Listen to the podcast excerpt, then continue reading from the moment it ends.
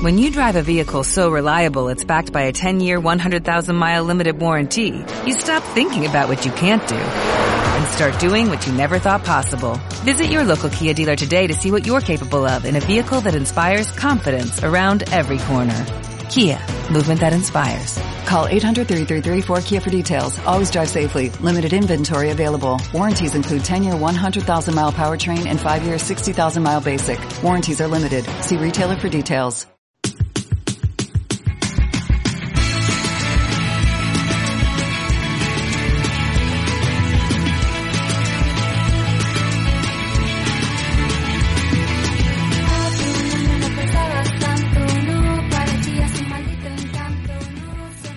Nos metemos en el mundo de sexo Sofía para hablar con Bárbara Mariscotti, sexóloga, psicóloga, amiga del programa, docente, militante, muchas, muchas cosas. Barbie, hola Barbie, ¿cómo andás? ¿Todo bien? Bienvenida. Hola, ¿cómo andan? ¿Cómo va? Muchas gracias por la bienvenida. Qué bueno verde, qué bueno. Gracias por el clima. Me encanta tener una semana de sol. Está hermoso. Vamos. Hermoso y viste que muy agradable, no, Ujú. no los 35. Ay, amo igual los 35, pero bueno, ¿Sí? sé que, sé Yo que también, Barbie. para todo el mundo. Yo también. La semana también. pasada, una chica nos escribió una oyente y nos dice, yo soy team verano, pero no tan verano. Nos dijo, vos sos tan verano. Y eso no es ser team verano. Si no sos tan, no sos. Yo soy verano, verano. Verano es team verano. verano. Claro, Perfecto. La bancás completamente. estamos de acuerdo. Barbie, eh, vamos a hablar de eh, algunas cuestiones. En principio, hay una cuestión de agenda que tiene que ver con, eh, lo llamamos la semana, ¿no? Del orgullo. Y es, es la semana del orgullo, porque en realidad, bueno, por obvios motivos sabrán que la marcha del orgullo se ha suspendido, como, como todos los eventos del año, que es en octubre. Entonces decidimos, desde todo lo que es Coordinación de Orgullo de Rosario, hacer eh, la semana que empieza mañana, mañana es el Día Internacional de Lucha por los Derechos de las Personas con VIH, Sí. y el 10 de diciembre es el Día de los Derechos Humanos. Entonces, entre mañana, que hay un montón de actividades relacionadas al VIH, todo virtual, y el 10 vamos a hacer como nuestra Semana del Orgullo y vamos a estar con distintos paneles y actividades que tienen que ver con distintos ejes. Hay ejes en relación a la ESI, ejes en relación a las masculinidades, ejes en relación a los derechos, ejes en relación al trabajo, todo por paneles virtuales y el 10 de diciembre, como es el Día de los Derechos Humanos, se cierra con una actividad que tiene que ver con las personas LGBTI que han sido detenidas en la dictadura, digamos. Mira. Mira, Así que bueno, es un es interesante. Por ahí si quieren seguir las redes de Orgullo Rosario y pueden enterarse que hay cada día, porque hay como dos o tres cosas por día. Wow, está buenísimo. Tenés, eh, entonces hay una agenda súper copada para ver desde casa. Es una agenda súper copada que tiene un montón, todas actividades virtuales porque nos tuvimos que adaptar. eh, y las actividades que son convocadas a algún lugar tienen que ver con el protocolo, como se hicieron, por ejemplo, el año, Sí. el- la semana pasada se hizo un pañuelazo, digamos, cuando se hace alguna actividad en monumento es con protocolo, con barbijo, con distanciamiento, pero la gran mayoría de los paneles y del, de, hay, hay lectura de poesía, canciones, digamos, tanto los artistas como las personas convocadas para los paneles van a estar todo por transmitiéndose por las distintas redes. Buenísimo. Entonces Ahí va. buscan Orgullo Rosario. ahí lo encontré en Twitter. Rosario. Sí, arroba orgullo Rosario. Perfecto. En cualquiera de, de Instagram, de Facebook, digamos, es el mismo link. Buenísimo. Buenísimo, che. Entonces hecha la invitación eh, para esta, serma- esta semana del orgullo. Arranca eh, Mañana. mañana. Mañana arranca ya con, con la- el primer. La primera fecha tiene que ver con, con la co- con, la puesta en recuerdo de lo- del tema del VIH, ¿no? Que a Exacto. veces. Sí, sí, el primero de diciembre es una efeméride hace muchos años, digamos, el primero de diciembre se reconoce como un día global de acción por la lucha contra el VIH, entonces, bueno, empezamos ahí. Me encantó. Me encantó, Barbie, súper completo por todos lados, así que busquen Orgullo Rosario en las diferentes redes, van a poder ver, van a poder seguir, van a poder leer eh, todas las actividades que se están llevando adelante. Barbie, estuvimos hablando con vos sobre relaciones en contextos particulares, habíamos hablado ya hace casi un mes sobre los amores fugaces, sobre ese enamoramiento fugaz e intenso que se daba, por ejemplo, en unas vacaciones en la que vos tú vivías una relación, te permitías otro acceso al conocimiento con la otra persona, pasaban cosas particulares. Hace 15 días hablamos sobre los amores en cuarentena y apareció un temita que te lo Hablamos quiero... mucho sobre convivencia en cuarentena, digamos. También, quedamos sí. más- hay un montón de amores en cuarentena, pero nos quedamos mucho hablando de la gente que convive con su pareja. Es verdad. Ujú. Exactamente.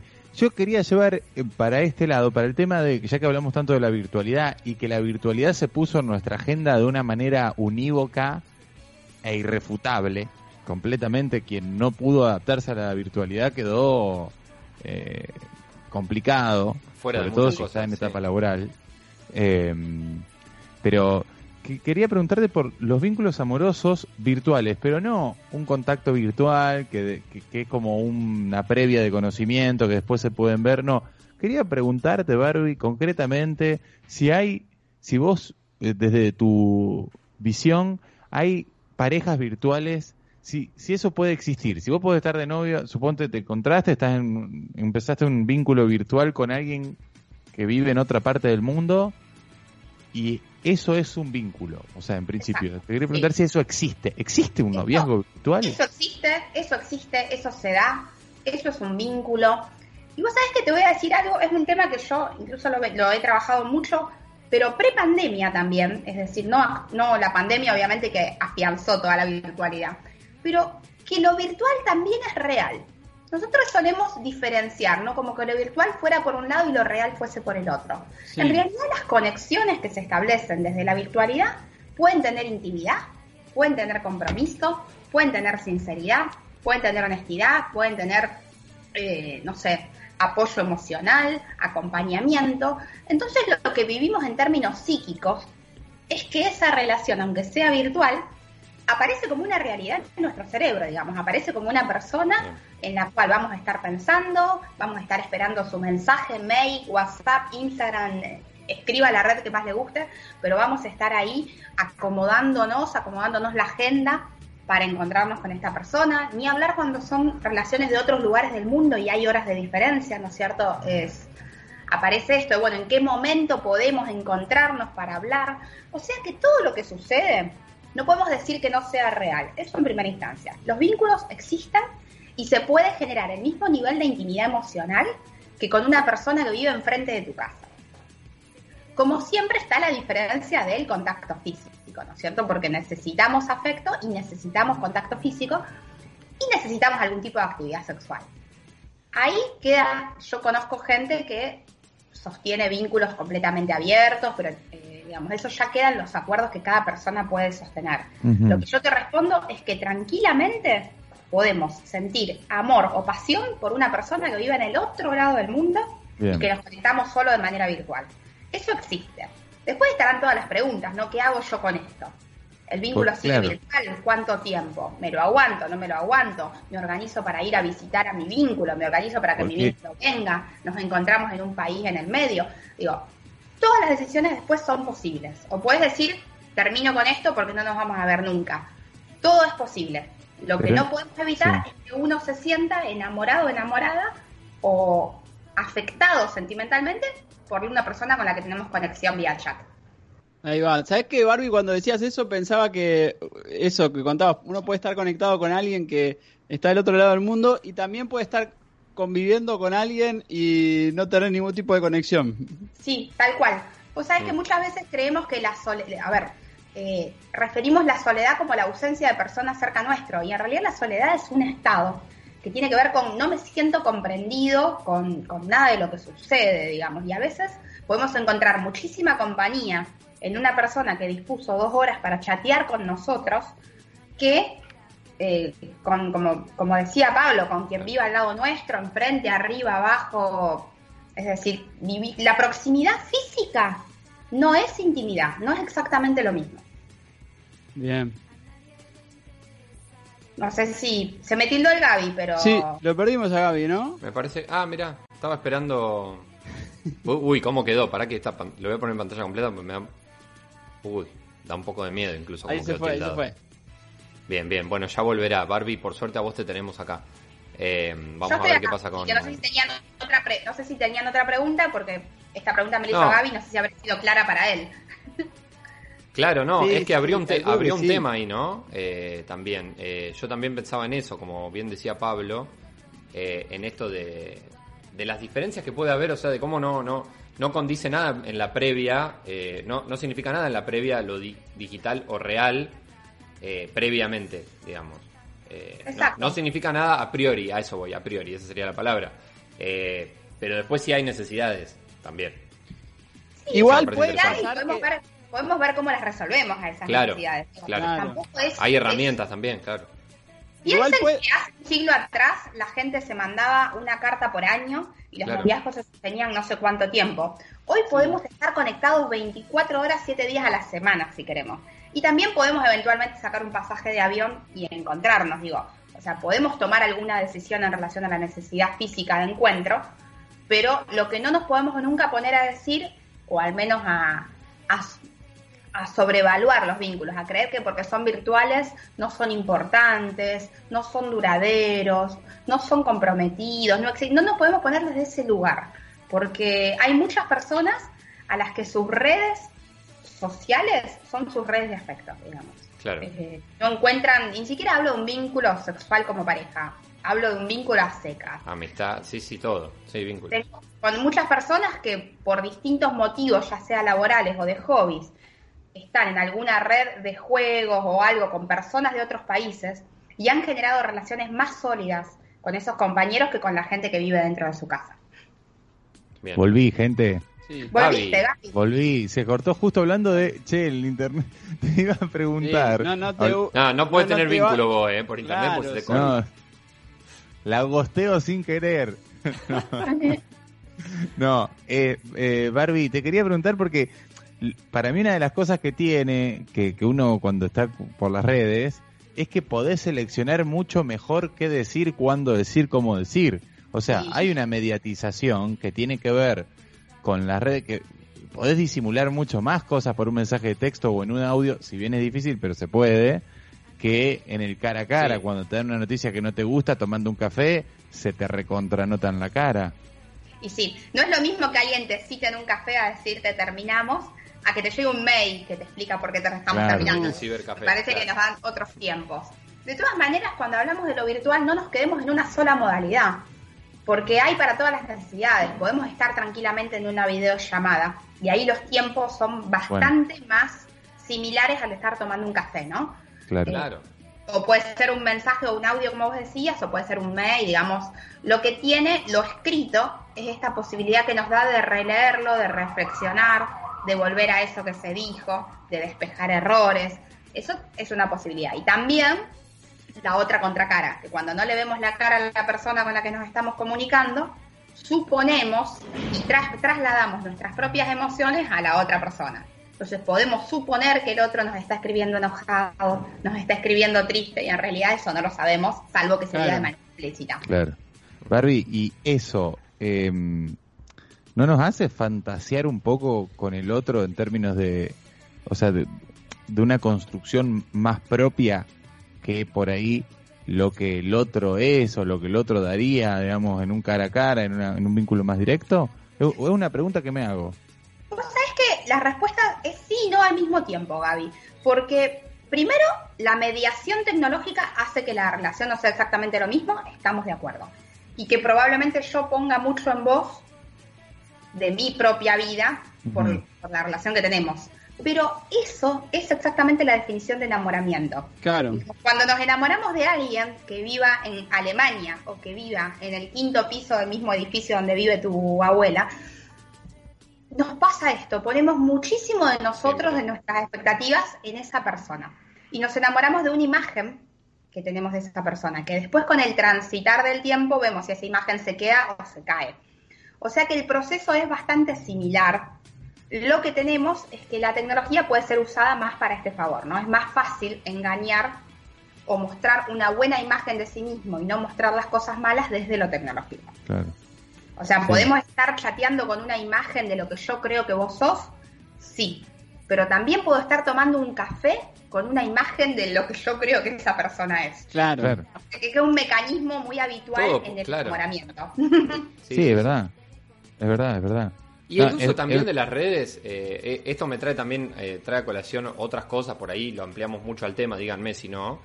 Pero estoy pensando también que el uso de, eh, el, el uso de la imagen propia para las redes, para generar al- algún encuentro, digamos, también es algo, es un saber que, que uno puede tener o no, digamos, que uno pueda, digamos, porque decien- recién decían, a lo mejor uno es más fácil ocultar lo malo, digamos, por decirlo entre comillas. Pero a veces mostrar Sí. lo bueno también es difícil en redes, ¿no? O sea, Mm. Sí. a veces a lo mejor uno prefiere sentarse a charlar o el cara a cara es lo que... eh, eh, eh, ahí está la esencia de uno o lo que uno quiere mostrar más que la esencia. Digo, preferir mostrar eso que, pre- que mostrar otra cosa. Eh, Exacto. desde no ser fotogénico hasta necesitar charlar y no poder comunicarse de otra manera, digamos. ¿Sabes qué tiene que ver con, y este es el repertorio que cada persona tenga de habilidades sociales es Claro. Yo soy una de las convencidas que las habilidades sociales se tienen que enseñar en la escuela, digamos, pero bueno, no- lamentablemente no sucede y nos encontramos con un montón de adultos y adultas que ya estamos haciendo lo que podemos con las habilidades que tenemos. Mucha gente le resulta súper fácil, ya sea encarar, expresar su opinión, hablar con alguien, decirle a alguien que le gusta, por un medio virtual, porque no se expone, porque tiene alguna dificultad con la imagen, porque le cuesta más lo cara a cara, porque le dificulta la mirada del otro.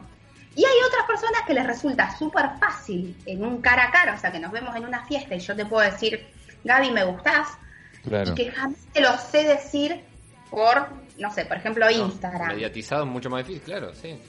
Claro, pero eso tiene que ver con las habilidades. Cada una de, claro, dos situaciones pueden suceder. Yo siempre digo cuando hablamos con, con una amiga de lo que es hoy lo que la danza copulatoria de Instagram, ¿no? Aparentemente hay como un, un jueguito en el que vos mandás Sí. corazón, fueguito, fueguito, corazón, 100 fueguitos, y de esa manera le estás diciendo a la persona, te miro las historias, me intereso en vos, me gustás. Ahora, que de mandarle fueguitos a alguien, empecemos un diálogo con ese alguien, hay un abismo. Y ahí es donde entran en juego las habilidades que tenemos. Claro. Ya sea por chat o ya sea en persona, porque yo te puedo estar en una fiesta con vos, nos miramos toda la noche, compartimos una cerveza y en ningún momento me animé a decirte más nada. Digo, eso tiene que ver con qué tipo de escenario hace sentir más cómodo a los participantes del encuentro. Claro. Y a lo mejor nosotros que somos de alguna generación, entiendo que es similar, nos podemos llevar mucho mejor con lo cara a cara. Pero si le planteamos este problema a alguien que hoy tiene 14 años, te dice, no, ¿para qué se lo voy a decir? Se lo escribo por Instagram Claro. y listo. Claro, cuando dijiste eso recién, Barbie, está bien, este año fue raro y fue distinto, pero me vino una escena a la cabeza de antes de la pandemia, de eso, de estar en una fiesta y por ahí ver a mucha gente que en vez de estar relacionándose con los que están al lado o con los que están ahí en ese momento, eh, están en el teléfono como tirando para otros lados y conectándose con gente que está en otro lado. Y es como medio raro, pero bueno, es algo que, que pasa en estos tiempos también. Claro, yo creo que, a ver, una, una actitud sana, sana lo digo en términos de adaptabilidad, ¿no? Me parece que lo más, cuando las conductas son más flexibles, más fácil nos podemos adaptar a múltiples situaciones, ¿verdad? Digamos, en psicología un criterio de salud mental tiene que ver con la flexibilidad del repertorio de las conductas. Cuando yo me puedo comportar en una fiesta y también puedo chatear y puedo mm, decirte que me gustás eh, frente a frente y decirte que me gustás de otra manera. Y, digo, eso tiene que ver con un repertorio de conductas eróticas en sexología. Cuanto más flexible es, mejor la pasamos en realidad porque nos adaptamos más fácil a lo que nos propone el entorno. Yo lo que pensaría es que tenemos que dejar de pensarnos en dicotomía virtual o real. Que la posibilidad de entrar y salir, tanto del mundo virtual como del mundo real, Mm. es lo que nos da este mayor repertorio de poder contactarnos con la gente. Claro. Porque incluso cuando nuestro vínculo viva con nosotros, como hablamos en el Sexosofía pasado, estamos organizando por WhatsApp quién va al supermercado.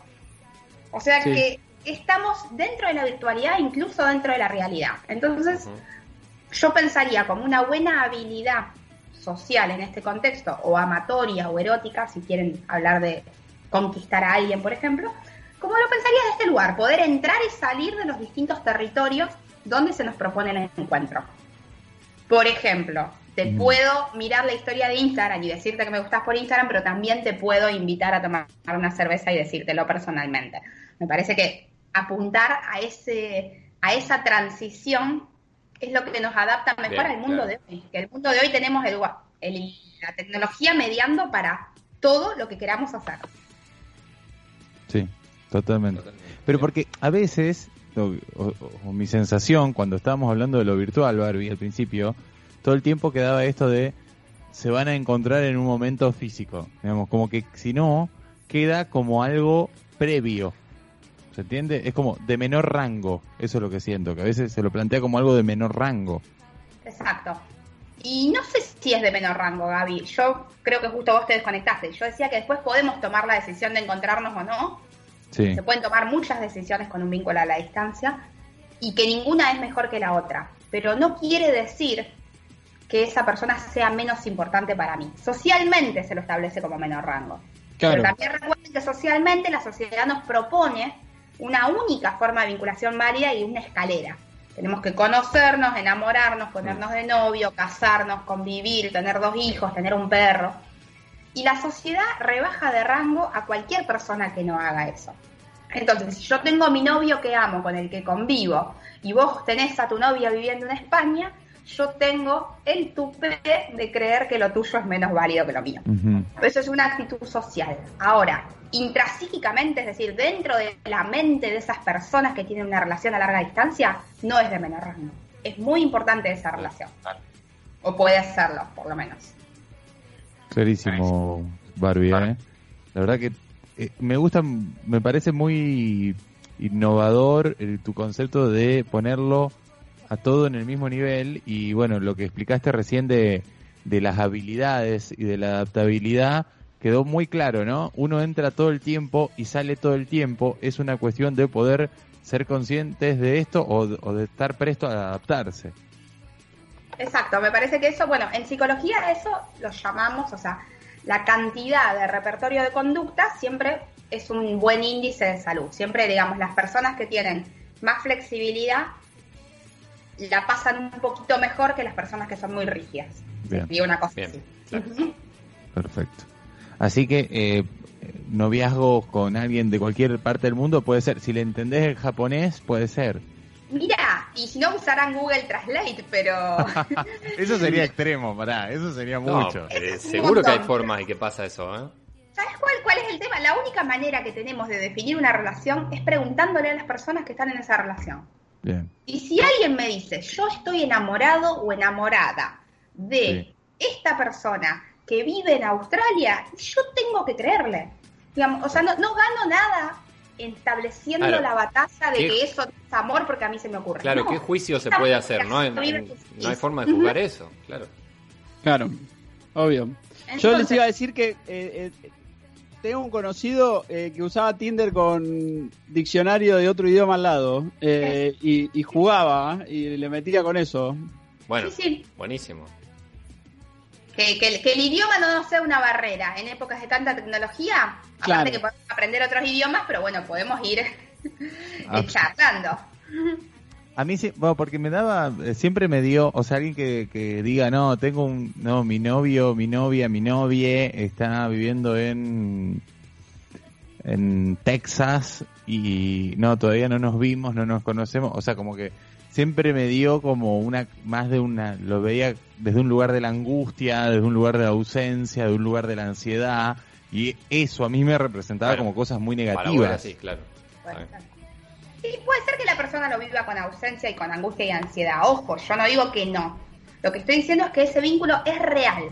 Digamos, es real, existe, es importante. Y justamente porque es importante es que nos va a dar angustia, es que nos va a dar ansiedad.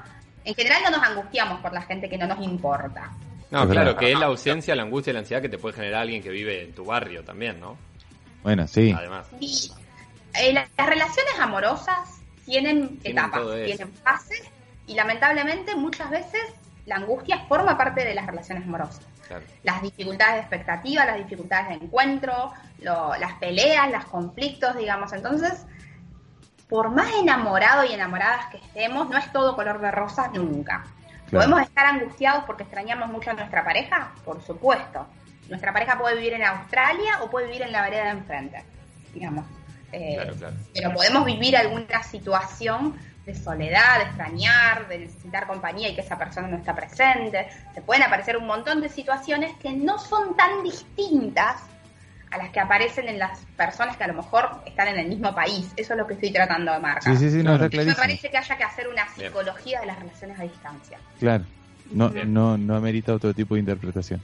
Barbie, muchísimas gracias, clarísimo como siempre, espectacular, eh, hablando sobre los vínculos a distancia, estos vínculos completamente virtuales, algo que otrora supongo que era con carta y perfume, Cartas, perfumes y rosas.